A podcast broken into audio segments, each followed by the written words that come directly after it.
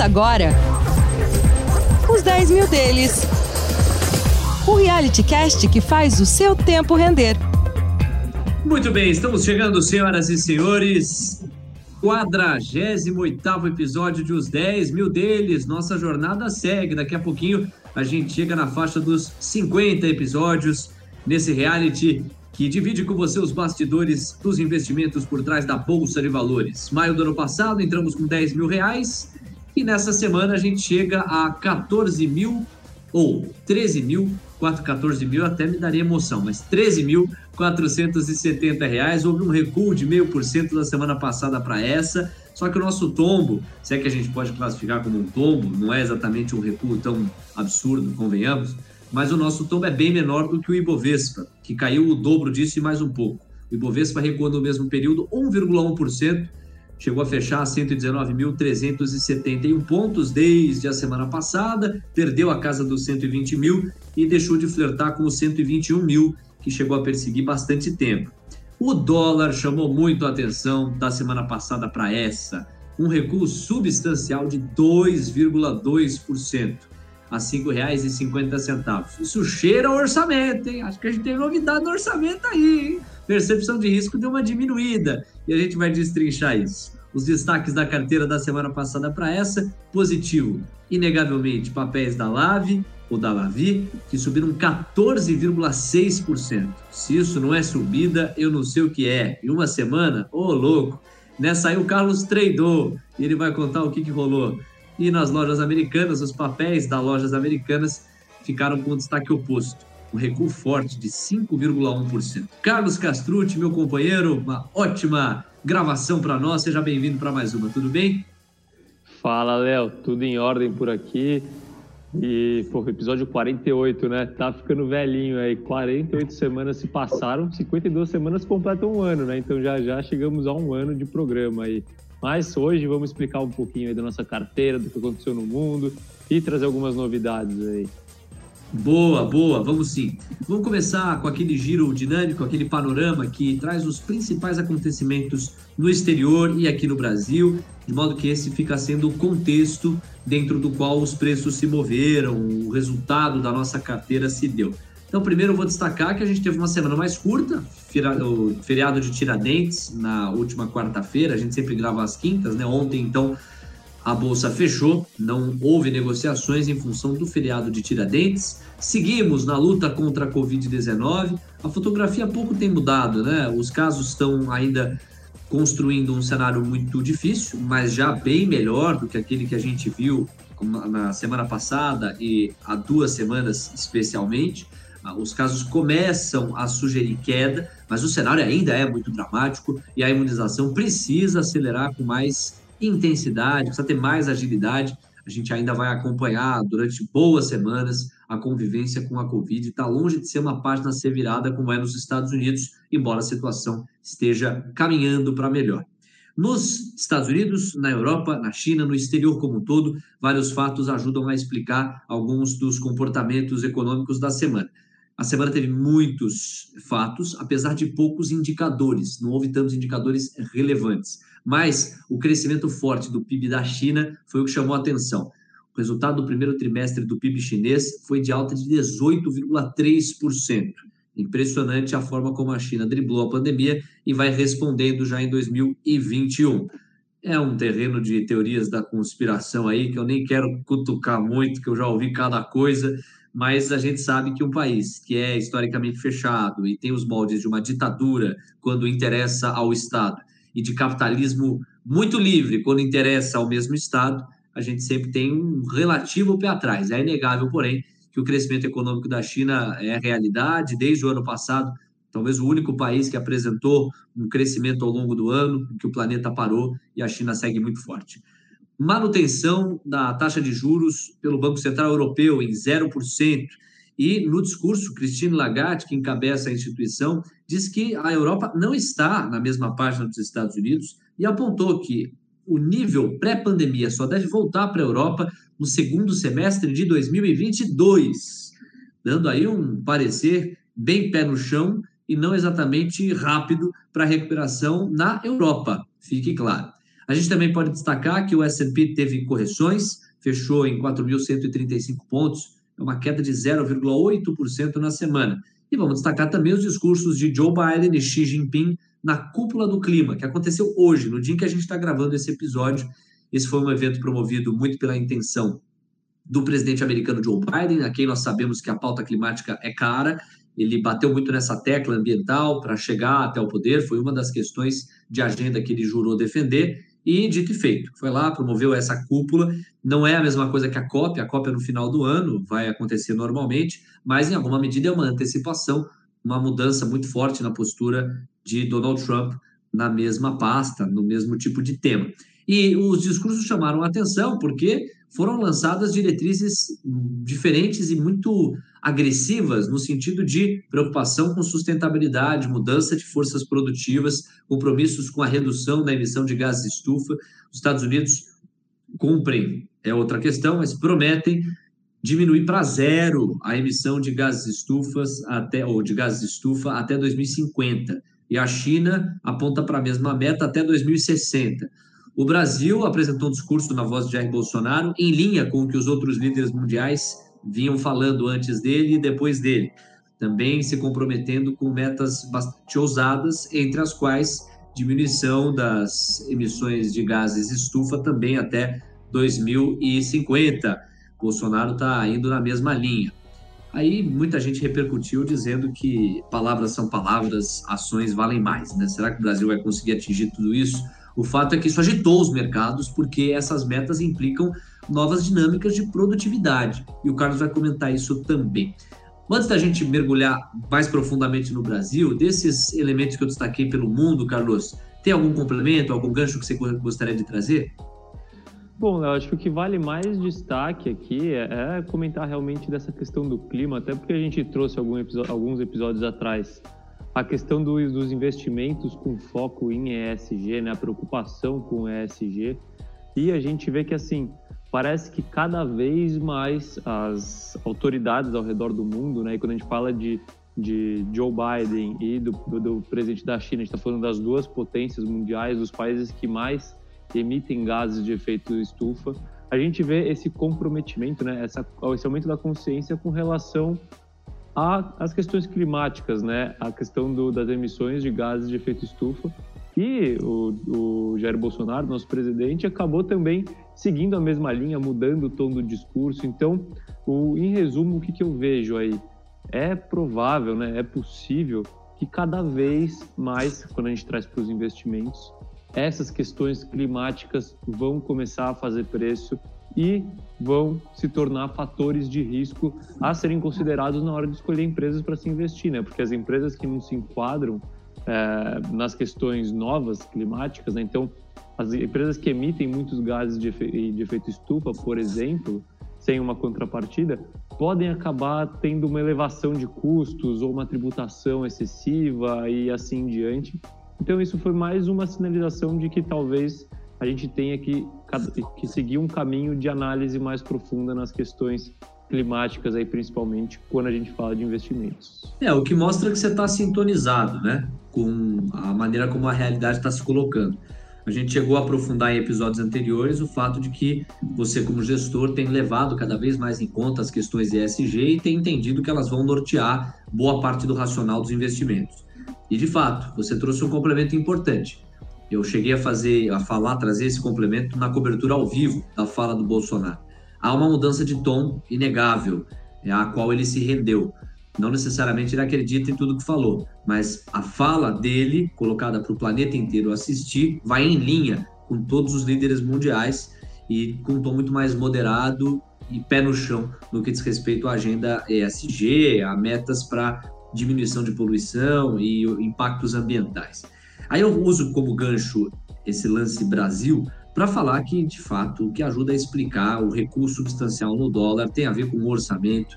A gente teve finalmente um certo avanço no que diz respeito à lei de diretrizes orçamentárias para 2021, depois de muitas idas e vindas. Os cortes em torno das emendas parlamentares foram acordados, podem chegar até a 20 bilhões de reais. Eu estou esperando ainda a sanção do presidente Bolsonaro, é bem verdade, até meia-noite ainda é dia, mas o fato é que o acordo aconteceu e animou o mercado, que viu finalmente uma parada nessa novela, nesse vai vem, nesse ida e volta, que estava já enchendo a paciência, para falar o português claro.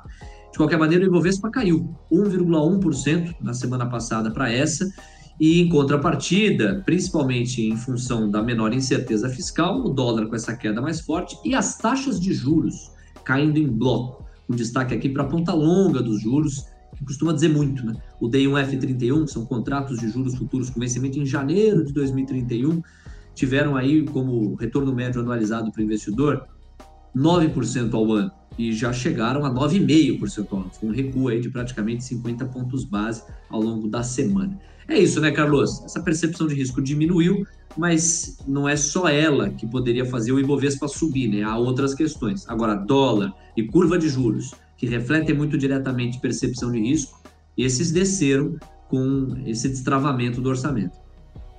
Perfeito, Léo. Quando a gente fala assim da questão é, da situação fiscal do país, a gente vê muito mais os reflexos disso em dólar e juros do que na bolsa em si, porque a bolsa também depende de produtividade das empresas, né, que foge do controle do governo. Então, a bolsa é impactada pelas questões fiscais, obviamente, mais menos do que o dólar e os juros. E a bolsa caiu, acho que muito por conta, muito em linha com a queda na, nas bolsas americanas também. Então, foi mais uma realização de lucros ao longo dessa semana, né? Então, uma saída de investidores do que algum fato negativo na bolsa. Foi uma queda normal aí depois de uma sequência de altas. Os destaques da nossa carteira. Papéis da Lavi, que coisa, hein? O senhor tradou, hein, Carlos Castrucci? 14,6% de alta, bicho. Conta aí o que, que aconteceu. É, também. Meus trades são sem querer, né? Porque eu nunca busco ganho, ter um ganho de curto prazo. Mas o caso da Lavi, para quem não se lembra, eu vou resumir muito brevemente, assim, a, tese de investimento por trás dela era que a empresa, se ela fosse liquidada no dia que eu comprei, ela valia seis reais por ação e eu estava comprando a sessenta centavos, ou seja, era uma, o que a gente chama de asset play, né? O, o, risco era muito baixo porque eu já tinha seis reais lá que a empresa valia se não entregasse mais nenhum empreendimento. E o que aconteceu é que primeiro acho que o mercado começou a enxergar essa relação de risco-retorno atrativo e segundo esse crescimento que estava valendo 60 centavos só por ação é, aumentou o otimismo com relação a ele, porque a Lavi divulgou a sua prévia operacional, que veio muito forte, então, de lançamentos, de vendas e assim diante, no primeiro trimestre agora de 2021. E aí a empresa surfou essa alta expressiva aí, desde quando a gente comprou, né? A gente comprou a 6,60 e hoje ela fechou a 8,40, então foram quase R$ reais aí em pouco tempo por ação. E agora é uma tese que não se trata mais de um asset play, né, que é o que a gente tinha começado a investir, e agora se trata de uma empresa cíclica como qualquer outra empresa da construção civil, principalmente quando a gente fala de alta renda, né? Então o risco da tese agora aumenta, nosso colchão ainda é um pouco menor, mas na minha opinião ainda faz sentido manter a empresa porque eu acredito que ela vai entregar algum crescimento aí nos próximos anos. Ô, Carlos, qual que era a nossa posição nela antes dessa porrada para cima de 14,6%? E qual que é a posição agora? Você chegou a redesenhar isso? Sim, sim, ela vi. Ela entrou na carteira representando 2%, né? Logo passou para 4%, então ela estava com 4% da nossa carteira e agora caiu para 3% depois dessas altas por eu enxergar outras oportunidades um pouco mais interessantes. Então eu preferi diminuir um pouquinho a posição em Lavi agora, mas ainda é um caso atrativo. Para a galera que estava dormindo nos episódios anteriores e não ouviu você falando da Lavi, resume aí como é que é a proposta da empresa. Bom, a Lavi é uma incorporadora e construtora de alta renda e de alto padrão e altíssimo padrão, e é uma empresa fundada e que tem como principal sócio a, fa a família Horn, né, que é a família da, da Cirela. Então, assim, é uma empresa que, apesar de jovem, é uma, é uma companhia com um, uma experiência, com, com, uma experiência profissional muito grande, com um histórico de entregas boas muito grande. Né? Quando a gente fala de Cirela, acredito que dispensa comentários, é uma das principais incorporadoras brasileiras aí que sempre entregou empreendimentos de qualidade. É uma empresa que você não precisa exatamente contextualizar o nosso público, é uma empresa muito conhecida dos brasileiros, é a Lojas Americanas. Agora, o que eu quero que você faça é explicar como é que a gente pode justificar essa queda de 5,1% nos papéis da companhia da semana passada para cá? Aconteceu alguma coisa específica ou é um movimento natural? É, se aconteceu alguma coisa ainda não é público, que eu não sei. é, o, assim, hoje até o movimento na bolsa, no, hoje, no dia que a gente está gravando, quinta-feira, foi um movimento um pouco estranho para diversas empresas e lojas americanas foi uma delas. Porque a Lojas Americanas divulgou um fato positivo essa semana, que foi a compra da. Eu esqueci agora o nome da empresa, mas é a empresa que controla as marcas Puquê, né, é, Imaginarium e mais duas marcas. Então foi uma compra bastante positiva para lojas americanas. As ações da empresa abriram subindo quase 3% hoje e fecharam em menos 3%. Então, grande parte dessa queda foi justamente hoje. E eu não sei se foi um movimento mais de venda de investidores de uma forma geral no varejo. A gente viu um movimento muito parecido com esse nas ações de via varejo hoje também. Ou se tem algum fato aí que eu ainda não sei. Mas, a princípio, tese inalterada e esse fato foi positivo para a empresa. Esse é o Carlos Castrucci. Agora é o seguinte, você que está aí do outro lado, né, de olho em oportunidade, nós vamos falar agora de mico. Você já ouviu falar em papel mico? O Carlos ele fica de olho também. De repente ele acha uns micos aí, dá para fazer alguma coisa em cima deles, é ou não é? Você que nunca ouviu falar em papel mico ou já ouviu falar, mas não consegue explicar o que, que é, vai saber agora. Porque a gente vai falar sobre como analisar os micos negociados na bolsa. A gente lembra aqui que uma ação pode ser considerada mico quando ela passa por uma deterioração, uma deterioração muito forte nos fundamentos dela, uma distorção muito forte, e em função disso, os preços dessas ações caíram bastante, caem bastante. Há uma distorção muito clara, uma assimetria muito grande. E o Carlos está sempre com uma lupa na mão tentando identificar esses micos, né? é, eu sou suspeito para falar, porque assim como a maior, a maior, parte dos investidores aí, quando a gente enxerga uma ação que cai muito, você já olha e fala, bom, essa daqui é para comprar, né? Então, já fica sempre de olho no, nos micos. Aí eu gosto de alguns micos, né? Que eu já comentei aqui no, nos episódios anteriores. Então, por exemplo, o Cielo pode ser considerado um mico, Cogna pode ser considerado um mico, Oi. Irby pode ser considerado um mico. Oi, com certeza, é um mico também. então, assim, existem algumas empresas aí que estão na boca do povo e que são micos, né?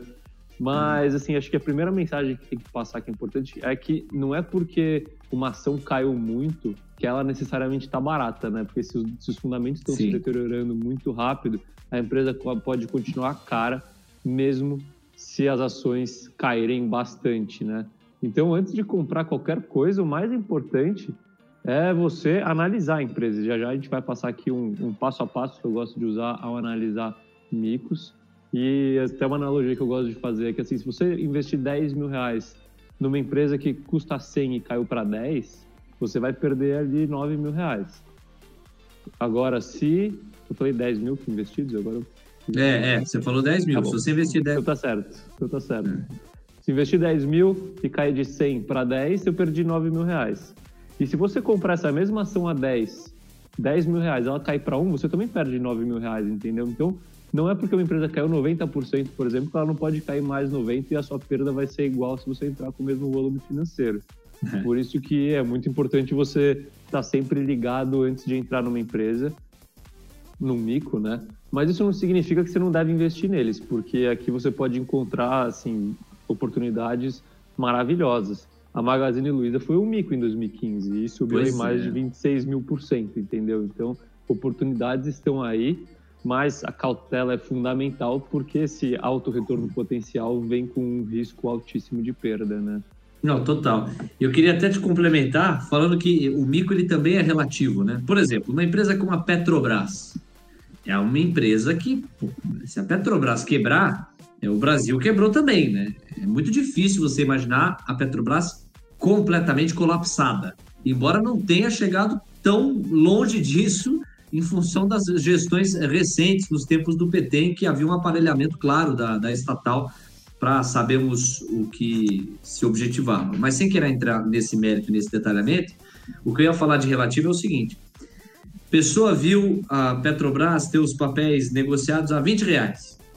Pô, tem uma distorção aí. Petrobras vale mais do que isso, né? Entra a 20 na gestão atual, agora, né, do Lula Silva, etc., com o contexto do Bolsonaro. Só que a Petrobras, eu não vou ter o número preciso aqui, mas é, é uma ilustração, né? Chegou a valer 10 na época da Dilma, por exemplo. 4. 4 reais na época da Dilma, nos escândalos ali, da, do petrolão? 4. 4 reais. Então, quer dizer, a Petrobras já chegou a valer os papéis, né? Já chegaram a custar 4 reais. Hoje, eh, custando 20, quando custavam, né? Já estão ali 23, 24, mas quando custavam 20, era uma oportunidade. Você imagina custando 4, mas aí que está o relativo. Porque entrar na Petrobras a 4 reais não necessariamente é melhor do que entrar na Petrobras a 20 reais. Porque entrar na Petrobras a 20 reais, você tem muito mais segurança de uma recuperação. Entrar no papel a 4 reais, ainda que a simetria seja tortuosamente desequilibrada, você está numa gestão ali da, da, Dilma, no ápice do petrolão, nada te garante que não possa ser a 3, a 2, ainda que seja uma empresa como a Petrobras. É, como brincam com o lance do Bitcoin, né? Ainda que não seja uma unanimidade, está longe disso, você entrar no Bitcoin quando ele vale 10 mil dólares e entrar no Bitcoin quando ele está valendo 50 mil dólares, você fala, pô, por um lado eu perdi esse crescimento de 10 mil para 50 mil. Mas por outro lado, entrar na casa dos 50 mil tende a te trazer muito mais segurança, né? É, é mais difícil se derreter de 50 mil para zero do que de 10 mil para zero. Nada é garantia, mas são ângulos que ajudam a gente a relativizar um pouco essa questão do micro. Não sei se faz sentido para você, cara. Perfeita, perfeito, Léo. Tanto análise quanto analogia, assim, é, é isso mesmo. Preço não diz tudo, né? Acho que em resumo é isso. É assim, isso. É isso, é isso. E aí eu queria que você fizesse aqui um roteirinho para gente de análise resumido, porque para nortear o nosso olhar para identificar esses micos, pode ter um passo a passo, não tópico a tópico. Sim, perfeito, Léo. Eu tenho alguns passos que eu gosto de seguir aqui. E o primeiro deles, assim, que é importante você, todo mundo que está pensando em investir um mico fazer, é definir qual é a tese que pode te fazer ganhar dinheiro com esse mico, né? Então, assim, normalmente os micos, né, eles se enquadram em dois tipos de empresa, né? Dois tipos de investimento. Um é o próprio asset play. O que é o asset play?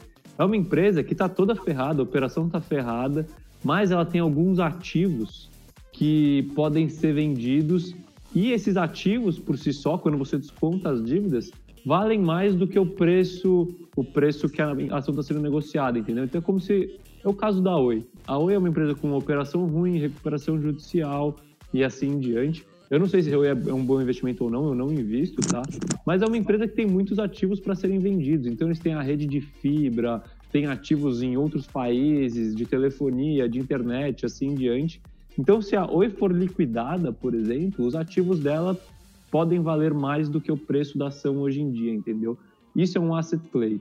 E a segunda categoria que essas empresas podem se enquadrar são empresas em processo de turnaround. Aí, diferente do asset play, onde você tem ativos que podem ser vendidos, no processo de turnaround, você acredita que a empresa que, por exemplo, está dando prejuízos, por conta de uma mudança de gestão, mudança de estratégia, qualquer coisa que seja, consiga fazer uma virada na, na empresa, né? então por isso turnaround, e a partir daí voltar a entregar bons resultados e crescimento de lucros no futuro. Então, resumindo o primeiro passo, você precisa saber qual tese que vai te fazer ganhar dinheiro nesse investimento no micro que você está escolhendo. É um asset play, é um turnaround ou é alguma outra categoria que eu não sei e assim em diante. E qual que é o segundo? Bom, o segundo é criar história por trás dessa tese de investimento, né? Então, o asset play, por exemplo, aqui eu já até, já até trouxe a história da Oi. Ah, então, eu acredito, por exemplo, historinha da Oi, eu acredito que a Oi tem ativos de, de fibra e não sei o que, não sei o que lá, que podem ser vendidos para TIM, para Vivo, para o governo da Angola e assim em diante. E essas vendas devem ocorrer até daqui a dois, três anos e a empresa vai conseguir sobreviver é, enquanto esses processos de venda estão sendo executados. Essa é uma história de um asset play, por exemplo. Agora, uma história de turnaround. IRB, por exemplo. Bom, IRB é uma empresa que atua num segmento muito bom, ela é líder de mercado e assim diante. Veio uma, uma gestão muito ruim e mal intencionada que fez com que a empresa entrasse num círculo vicioso de prejuízos, mas a nova gestão vai começar a entregar retornos positivos depois de limpar o balanço e assim em diante. Por isso eu acredito que ela vai entregar um lucro tal em tal período e com esse entregando esse lucro a empresa vale X aqui, sendo que ela está sendo negociada por meio X hoje, entendeu? Então você tem que criar essa essa historinha por trás da tese de investimento e depois, Léo, precificar esse cenário bom. Então, bom, eu criei essa historinha tanto para o asset play tanto pro, é, como para o turnaround. Tá, quanto que essa empresa, por exemplo, a Oi, vai conseguir arrecadar com a venda dos seus ativos? Quanto que a empresa em turnaround vai conseguir entregar de lucros? E com tudo isso, com essa tese montada e precificada, aí por último você tem que julgar se essa história que você criou é plausível, né? Se existe chance de acontecer ou não. Perfeito. É, eu gosto muito de pensar que investir é desenhar cenários, atrelar probabilidades a esses cenários e manejar risco, né? Se avaliar ali se o cenário tem mais condição de se concretizar, menos condição, e aí manejar o risco em cada um desses cenários. Em alguma medida, isso passa ou passeia muito por esse passo a passo que você está destrinchando até aqui. Aí também é preciso levar em consideração nessas histórias aí para conjecturar os cenários, a história da diretoria, da governança corporativa da companhia, até porque tem que haver um alinhamento né, entre o cenário que você está projetando e o cenário que o controlador da companhia quer projetar para o mesmo futuro, não é, Carlos? Perfeito, Léo. Esse até, inclusive, seria o próximo passo, né? Primeiro, assim, não adianta nada você criar uma história que é completamente diferente da história que a diretoria da empresa conta e acredita, né? Então, você tem que estar com uma história alinhada com eles, porque é mais fácil a, a, história deles dar certo do que a sua história ser concretizada. Então, isso é fundamental. E, fora tudo isso, você ainda tem que confiar na capacidade da diretoria de entregar esse resultado projetado por eles e por você, consequentemente. Né? Então, isso é fundamental no processo de turnaround. Se você olhar o diretor falando, o CEO falando da empresa, e você não ter, se você não tiver confiança no que ele está falando, de que é possível que ele entregue os resultados que ele diz, nem comece a investir, porque é muito provável que você vai se frustrar lá na frente. Então é muito importante alinhamento e confiança, até para você conseguir passar pelos momentos ruins que a ação vai vai vivenciar, né, até que o processo se concretize e você consiga realizar um lucro. Aí vem o final passo ou vai um dos finais que é investir efetivamente, né, colocar o dinheiro, aportar. Perfeito, ela fez a lição de casa, se tudo isso convenceu você de que vale a pena investir, aí você investe na empresa, então esse é um passo óbvio se a tese der certo. Mas depois disso, por se tratar de uma de teses complexas, o último passo aqui é justamente passar a acompanhar os resultados que a empresa vai entregar nos próximos períodos, né? então nos próximos trimestres e anos, e verificar se eles estão alinhados com a história que você criou. Isso é super importante para você se manter a par. Então, independente do desempenho da ação em si, se a história tiver alinhada com o que você desenhou, é só você ter paciência e esperar que se os resultados estiverem correndo conforme o previsto, uma hora a ação vai desempenhar bem e você vai ganhar dinheiro. E se os resultados estiverem completamente desalinhados com o que você projetou, com a sua história, e não tiver nenhuma justificativa muito plausível para isso, aí você vai perceber que é hora de sair, realizar o prejuízo e partir para a próxima. Carlos Castrucci, estamos chegando à reta final de mais um episódio. Ficou bem claro e didático como costuma ser tudo que a gente bota aqui dentro para o nosso público, para o nosso investidor. E eu diria que a gente teve uma companhia mais do que nobre aqui enquanto gravávamos, que ao vivo nos acompanhava aqui o João Pedro Araújo. Não sei se você conhece, não sei se você já ouviu falar. Mas o Joãozinho estava aqui minuto a minuto acompanhando, fez vários comentários aqui, chegou a corroborar o que você falou aí dos preços dos papéis da Petrobras, que chegaram a quatro reais no auge do petrolão lá atrás. E aí ele chegou a compartilhar que vocês, dentro da rua, né, entraram nesse papel lá na baixa convictos de que subiria, subiria depois do ápice dos escândalos, né? Nessa, vocês surfaram bem, né? Nossa, esse foi o primeiro, acho que um dos primeiros grandes lucros que a gente teve lá na rua foi essa tese de Petrobras. É que eu lembro, assim, naquela época, Léo, para você ter é. ideia, o valor patrimonial da ação era 19 reais, a ação estava negociando a 4. Nossa. Era uma distorção muito grande. Absurdo. Se liquidasse, você ganhava 19 reais por ação, mais ou menos. É. Sem dúvida, a simetria é muito valiosa, né? É. E é muito legal que o, que o João esteja acompanhando, assim, ao vivo aqui a gravação desse episódio, porque ele é de um simbolismo e tanto para nós, né, Carlos? Esse projeto ele começou em maio de 2020, a gente colocou ele de pé e desde então é impossível passar tanta coisa que a gente viveu, cresceu e tantas transformações pelas quais o programa passou sempre em prol do público, de você que nos acompanha aí com imagem ou com som, na ponta final, a razão de ser do nosso trabalho.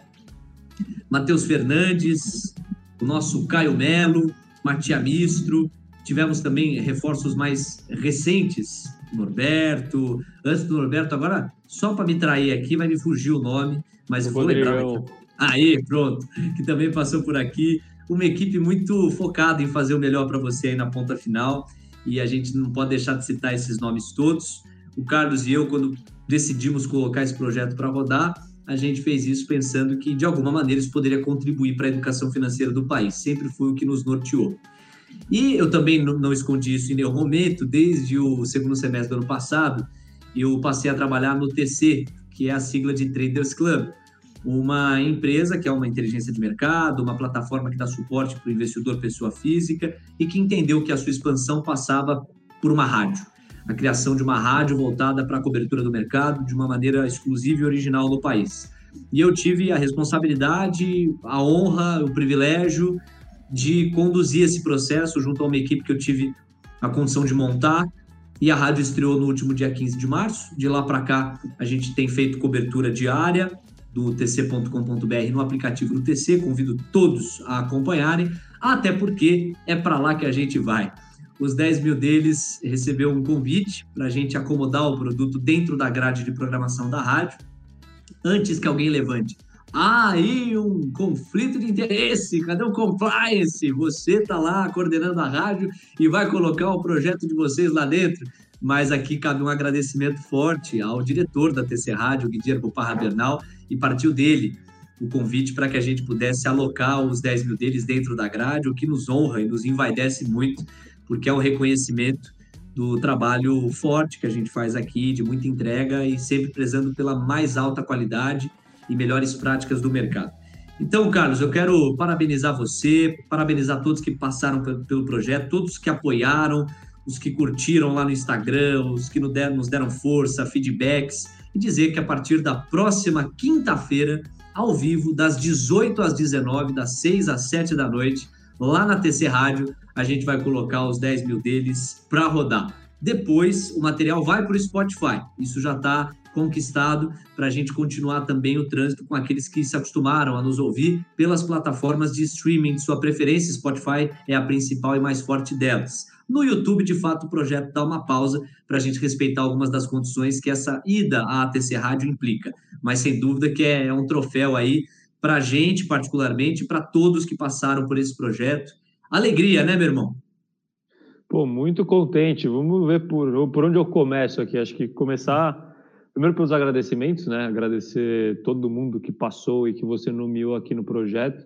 E agradecer a você que veio com a ideia, né? Agora a gente está evoluindo, dando mais um passo adiante e eu fico muito satisfeito, não só pelo reconhecimento de um trabalho que a princípio parece ter sido bem feito e por isso a gente está evoluindo, mas também por poder falar para mais pessoas, né? Assim, se o nosso conteúdo realmente faz a diferença, quanto mais pessoas a gente conseguir atingir com ele, melhor para a gente, mais realizado a gente fica. Então, estou é, muito contente é, além de falar para mais pessoas, a gente vai estar no convívio e trocando informações com profissionais de altíssima qualidade no mercado de investimentos, né, que é o pessoal do Traders Club, e ali eles têm uma gama de muitas pessoas.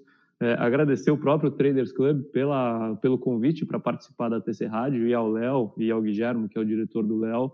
É, vai ser um prazer. E muito contente, né? Agora vamos lá tocar o barco. Para quem acompanhava a gente no YouTube, a plataforma do, do, TC, da TC Rádio, lá, que é, no, é tc.com.br. Me corrija se estiver errado, tá, Léo, que eu sou ruim de, de endereço. Mas no tc.com.br é tão de graça quanto no YouTube para acompanhar a gente ao vivo, interagir. Então fica aqui o meu convite, comece a acompanhar a gente por lá, Quem já acompanha pelo Spotify pode acompanhar por lá também por imagem ou acompanhar no Spotify por áudio. E é isso, vamos tocar esse barco aí e estou bastante contente. Boa, boa, meu irmão. Obrigado por tudo aí ao longo desses quase 12 meses, né? E é muito simbólico, uma felicíssima coincidência que a gente dê esse passo um ano depois do projeto, né? Tanta gente boa que passou, contribuiu, deu o seu toque, a sua sugestão, a sua marca para os 10 mil deles e que, claro, comemoram junto conosco essa chegada para esse novo ciclo que começa na TC Rádio a partir da semana que vem. Maravilha, recado dado, agradecimentos colocados, gratidão sempre a todos vocês, sobretudo nosso público. A gente costuma dizer aqui internamente, né, Carlos, que o podcast ele ainda não é um sucesso do ponto de vista do alcance, ele é um sucesso do ponto de vista da realização, da maneira cuidadosa com que a gente eh, coloca o conteúdo de pé, sempre em respeito ao público. E através desse passo, a nossa expectativa é que ele também caminhe cada vez mais para um sucesso de alcance, de distribuição, o que nos deixa muito felizes, já que o conteúdo é tão cuidadoso que ele possa atingir mais pessoas, como você brilhantemente trouxe. Meu irmão, Tamo junto, é isso, que o novo ciclo comece a partir da semana que vem. Obrigado por tudo e até lá, haja o que houver. a gente vai estar junto aí na próxima quinta-feira, por lá e depois nas plataformas de streaming. É isso. Primeiro, agradecer aqui o João que acompanhou a gente ao vivo, meu parceiro de vida aí de rua desde o começo. Um abraço para ele, um abraço para todos os ouvintes e telespectadores do nosso grande programa. E semana que vem estamos lá, haja o que houver, né, Léo? Não furamos nenhuma até hoje, não vai ser agora que a gente vai furar. É isso e um abraço. Aê, meu garoto, é isso. Valeu, Joãozinho. Joãozinho, coraçãozinho para você, Joãozinho. A gente te ama, meu garoto. Tchau, gente. Um abraço. Até mais.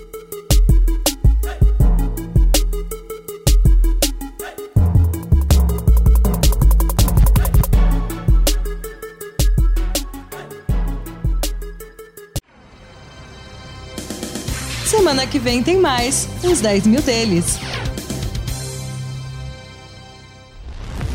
Disclaimer. As opiniões dadas pelo gestor de recursos Carlos Castrucci sobre empresas de capital aberto e demais ativos financeiros investidos por ele podem configurar conflito de interesse com você, ouvinte. Deste modo, reflita sobre a precisão e a validade dessas opiniões a partir dos seus próprios critérios, Além disso, qualquer comentário sobre investimentos reflete única e exclusivamente a opinião do Carlos.